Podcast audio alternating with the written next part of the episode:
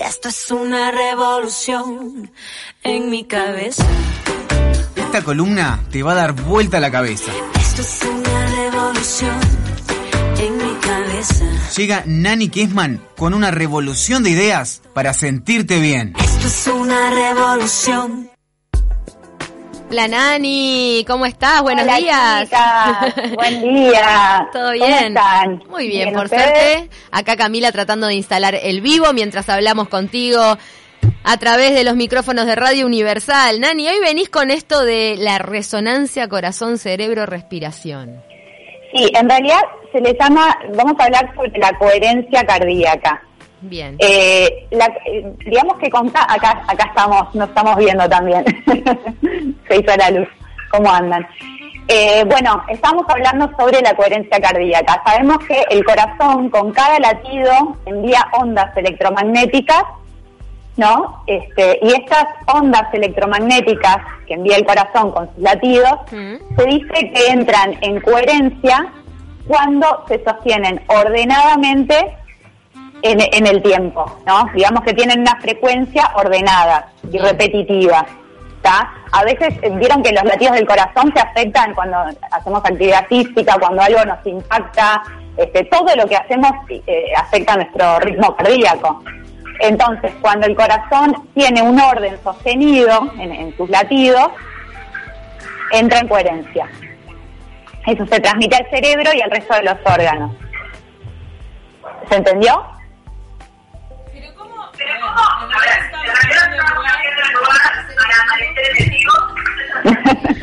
¿Qué tema este de, de cuadrar el vivo con la salida al aire de, de la radio? ¿Cómo?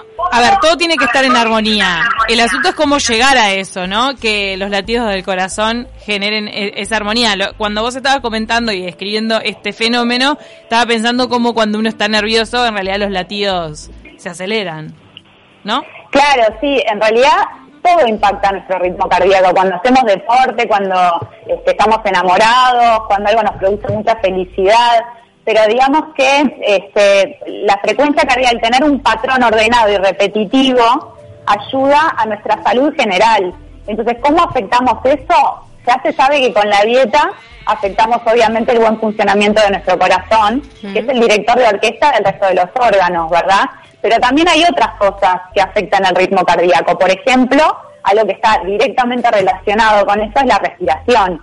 Por eso la importancia de respirar con conciencia. Cuando nosotros respiramos eh, de manera lenta, lo que se llama una respiración resonante, es cuando podemos llevar, por ejemplo, la respiración en un minuto a tener cinco respiraciones. Eso sería una respiración resonante. Usualmente nosotros en un minuto respiramos entre 15 y 18 veces, que es mucho más. O sea, mucho más superficialmente respiramos cuando no lo hacemos con conciencia. Claro, mucho más rápido, Más la rápido. respiración es más irregular. Y más hacia Cuando- la parte de, de repente del pecho y no tanto llevándolo hasta el abdomen, ¿no?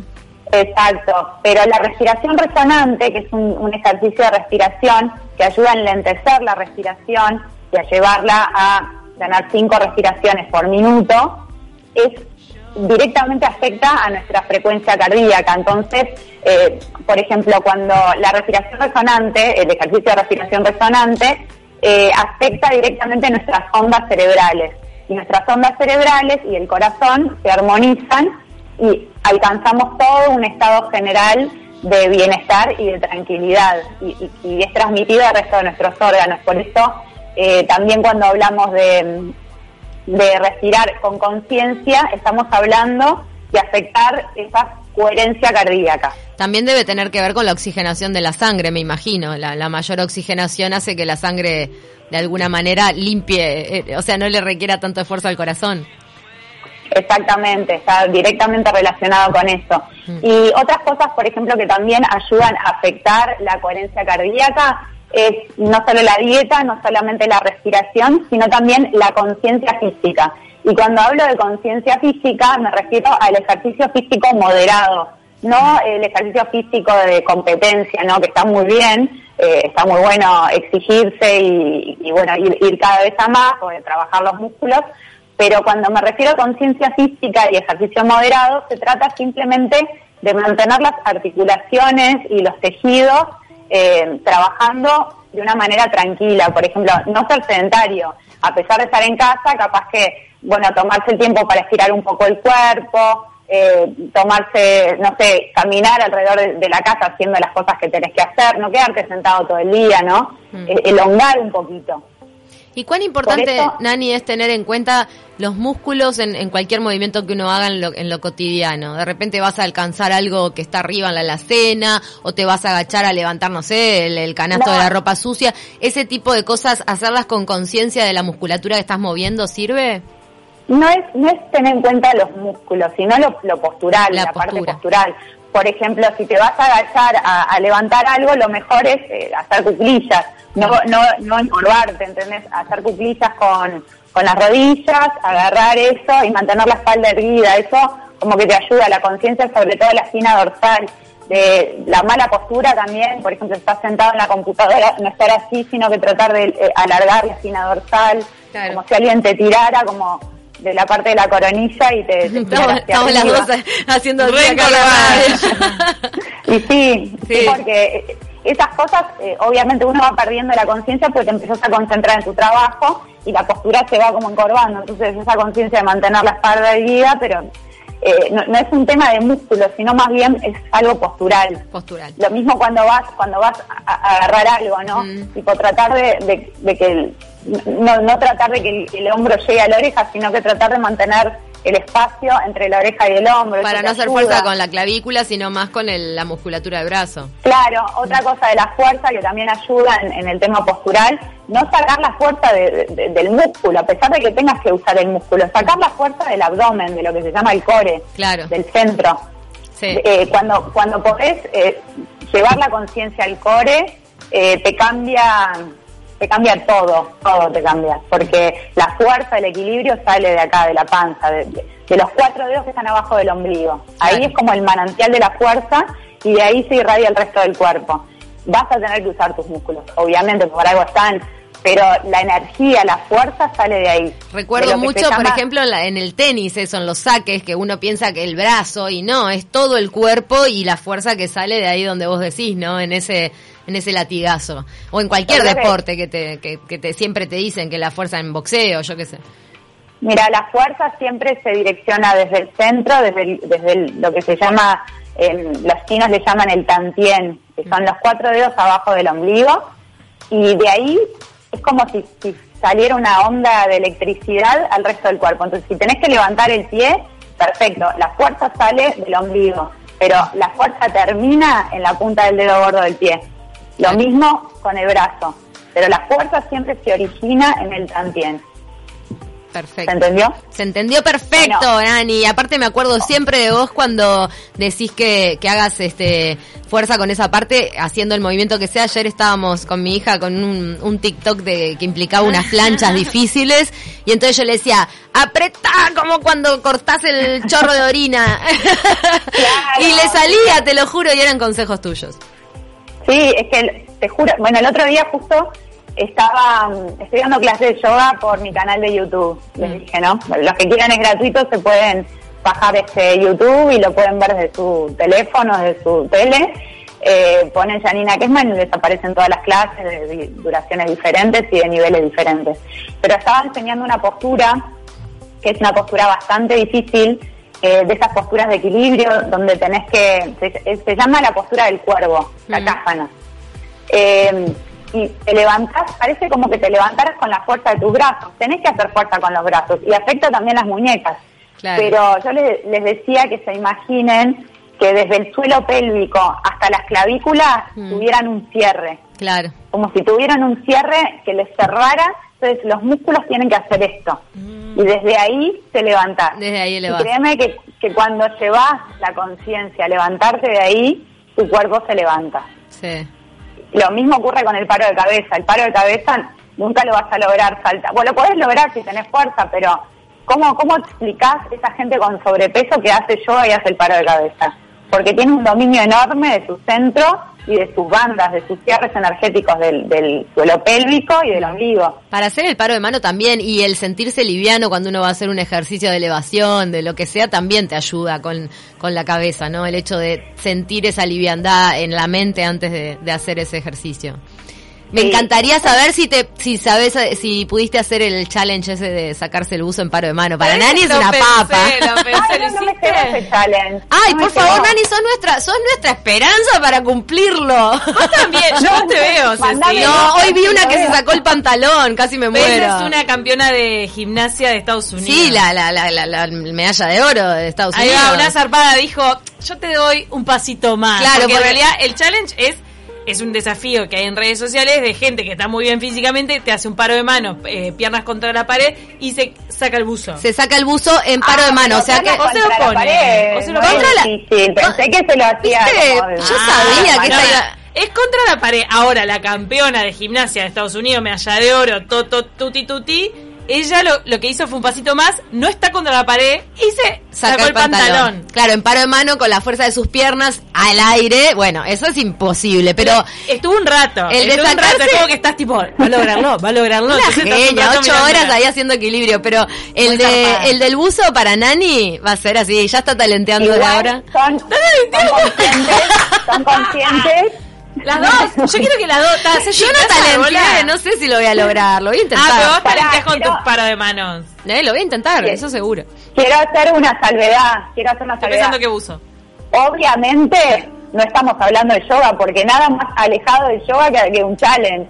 Yoga no, se No, hace para obvio, no tiene que Eso ver. es ejercicio físico, digamos que es una, una cosa de una gimnasta. Sí, pero, No, pero podés, no. podés tener, o sea, ese challenge implica que hayas hecho otras cosas de dominio del un cuerpo. dominio del cuerpo importante. Eh, sí, y para eso un poquito de respiración consciente y de trabar los músculos internos y todo eso, no tenés otra vía para hacerlo, ¿no? Quiero, antes antes de que me disperse y no y no recomiende lo que verdaderamente quiero recomendar, Ay, perdón. bajé, Nos está este, y me resultó muy útil para aquellas personas que les resulte muy difícil el tema de la respiración. Hay una aplicación gratuita Mm. que se llama The Breathing App, que significa la, la, la aplicación de la respiración. Breathing App, que la diseñó un maestro de yoga que se llama Eddie Stern, que es un fenómeno eh, que es un neoyorquino, que mm, es un capo de, de Ashtanga Yoga, es también profesor de yoga de muchas celebridades, lo cual le, valió mucha fama, pero independientemente de todo el color que tiene Discern, es un fenómeno en cuanto a su- sus conocimientos y su forma de transmitir sus conocimientos. Y esta aplicación la diseñó con otro capo, que es Deepak Chopra. Ah, mira. Pero Sí, qué raro que esa app sea gratis. Debe tener una parte gratis básica y después no, el resto. no. Porque No. el Deepak, mirá que. Pero tienen Eh, ganas de regalarle sabiduría al mundo, déjalo. No, perdón, perdón. Pasa que a mí me ha pasado Es pila de, de- de bajar apps que te dicen que son gratis y de repente vas a usar la primera eh, cuestión que te ofrecen y pum, y ahí te encajan el pago. Ojo. No, no, Ah, yo yo porque no pago mi tarjeta. La bajé el lunes y la verdad que me encantó, me pareció re fácil, inclusive te enseña algunos ejercicios como para que vos mismo puedas este, ver vos en qué, en qué lugar estás de tu respiración, o sea, cuánta gente se mide la respiración, nadie, ¿verdad? Entonces te, te- te proponen eso, te dan todo, el, el cronómetro, te dan la música, te dan las Wow. pantallas, te dan el, el conteo, Breathing up. que vos Divino. Sí. Breathing Up. De hecho, bueno, lo tengo en, en el teléfono que me está enfocando. Es la aplicación la de respirar. La aplicación para respirar. Eh, Sí. Breathing es eh, respirar en inglés. Es de Eddie Stern y Deepak Chopra. Y te da, la diseñó Deepak Chopra se ve que, que apoyó. Y eh, la parte técnica la, la hizo un bielorruso que parece que es un capo. Entonces te da la opción, por ejemplo, de respirar con conteo. Si no querés estar mirando la pantalla, te pone una música de esa música que te trabaja la parte cerebral, las ondas cerebrales. Y con la música que sube y baja te ayuda como a sincronizar tu respiración y llevarla a, a- a- tener un ritmo resonante este, de, Qué bueno. de- de cinco respiraciones por minuto. Ahora- Vos haces ese ejercicio, ¿no? Acompañado por Sí. la app. Pero la idea es que vos, después de haber hecho el ejercicio, lo mantengas el resto del día. O sea, te quemas automatizado de a poquito. No, la- no, no porque es un ejercicio, es imposible estar respirando eh, así durante todo el día porque no, no, no, no podemos. es un ejercicio que te ayuda como a entrar en esa, en esa, en ese túnel meditativo. Si vos una persona muy dispersa que te cuesta sentarte a respirar, te pones esa aplicación, Ahí va, ahí va, la musiquita, te pones, puedes graduar el, el reloj, entonces ponele, te pones 10 minutos, que es lo, lo indicado por la Organización Mundial de la Salud, y este, y en esos 10 minutos respirás conscientemente y después lo que te aconseja es que intentes como quedarte sin hacer nada, a ver qué pasa. Y te va, te va entrenando a la meditación. Y tiene todos los beneficios que, que, que yo les dije ahora de, de- de- de proporcionar como un ambiente favorable para que se dé esa coherencia cardíaca. Divino, Nani. Eh, ya mismo me la voy a bajar, te digo. Sí, yo me la quiero bajar. Salado, me, me la vendiste toda, la requiero. No, y después les quiero decir, mucha gente hoy en día con, con todo el tema de, de- del confinamiento en la casa está practicando yoga. El yoga no quiero que se piensen que es como algo que, que solo consiste en la práctica de asana. Eh, como, ¿Qué tiene que ver el yoga con esto de la coherencia cardíaca? Porque el yoga es una filosofía, un estilo de vida que, te, que tiene tres aspectos, en mi, en mi opinión, súper importantes. La parte de asana, que armoniza el cuerpo, toda la parte de salud física, digamos, con la elongación de los tejidos, del tejido conectivo, con la elongación de los músculos, de las articulaciones, con el trabajo de la fuerza.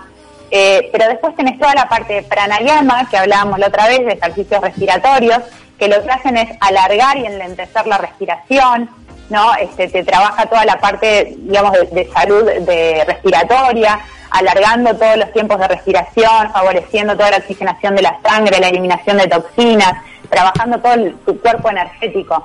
Pero después tenés el tercer aspecto, que es la parte de meditación. Entonces, la parte de meditación, la parte de pranayama y la parte eh, de asana son los tres aspectos que hacen, eh, en, en mi, en mi opinión personal, a que el yoga sea como un estilo de vida que si, que si solo practicas asana, no te, como que te va a faltar las otras patas. Bien. Y la meditación es muy importante porque lo que hace es enlentecer la mente enlentecer la mente para que no salte de un pensamiento al otro, entrenar, todo eso que te ayuda inclusive a llegar a esa coherencia cardíaca también. Y el resto, y por eso se dice que el yoga es una ciencia, porque afecta tu corazón, afecta, si te afecta tu corazón y la coherencia cardíaca, va, va a afectar tu sistema inmune, va a afectar también todo tu sistema hormonal, eh, tu páncreas, tus riñones, por eso se dice que eh, tiene efectos químicos en el cuerpo. Claro, que es Y una medicina también- a su vez. Exactamente. Bien. Y hablando de, de cómo afectar la mente para que también pueda tener un efecto positivo en la coherencia cardíaca, estuve leyendo un montón, pero me llegó dentro de esas cosas que uno lee una información este, que se debatía en unos médicos sobre eh, la sonata de, de- de Mozart, Ama- Amadeus Mozart, Mm. la, la K448, que si puede Eli ahora la va a poner, pues se la mandé ayer. A Se usa muchísimo para tratar temas de depresión, porque la música, según este, eh, los científicos, decían, este, y, lo, y lo podemos comprobar aparte, cómo afecta la música a nuestro estado de ánimo, nuestras emociones, cómo nos transporta, cómo nos emociona. Entonces decían que esta, esta sonata en particular se usa para tratar casos severos de depresión, se usa también en, en los casos de epilepsia refractaria y que obviamente que no, no es el tratamiento determinante, pero son pequeñas cositas que ayudan a los médicos que tratan este tipo de, de cosas como la depresión y la epilepsia a este, favorecer a esas personas que lo padecen con un granito de arena más, ¿no? Divino, Nani. Nos quedamos escuchando ¿Estamos esta sonata. Sí. Me haces acordar a Tebasland, la obra de Sergio Blanco, que el, el protagonista, tie- uno de los protagonistas tiene epilepsia y le ponen a Mozart. Y quiero acordarme si es esta o es otra, pero estaba Tiene comentado esto porque- científico, este fenómeno científico está comentado en la obra, en Tebasland, que es de, de las mejores obras del teatro uruguayo. Divino. Mira, tiene que, tiene que ser esa sonata porque de hecho cuando te pones a buscar información sobre el tema, música, estado de ánimo, música, depresión, Es esta. esta sonata aparece y aparecen un montón de trabajos en donde se estudia precisamente qué tiene esa sonata que afecta tanto eh, la psique humana. Claro, muchas veces la métrica tiene mucho que ver con nuestras conexiones neurológicas y, y eso también se estudió en los Baby Einstein y todo eso que hablábamos ayer. Nos vamos escuchando la sonata, Nani, ¿te parece? Espera, otra cosa que quiero decir. Miren que el tema de la música, no tienen por qué escuchar música clásica. Cualquier música que a ustedes les guste, a gusto del consumidor, eso va a tener un efecto positivo en su frecuencia cardíaca. Tal cual. Y con esto me despido. De nuevo el nombre, Queremos, Nani. el nombre de la sonata de nuevo, aunque va a quedar subido en nuestras redes sociales. K448 de Mozart. K448. Nos vamos escuchando esta sonata contra la depresión y ahora venimos con la columna rosa de Pauli. Gracias, Nani, es un placer tenerte siempre. Gracias a todos los conectados y los mensajes que mandaron. Gracias.